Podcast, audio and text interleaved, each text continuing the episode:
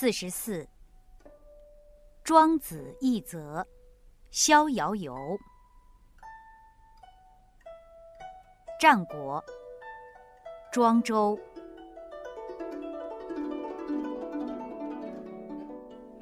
北冥有鱼，其名曰鲲。鲲之大，不知其几千里也。化而为鸟，其名为鹏。鹏之背，不知其几千里也。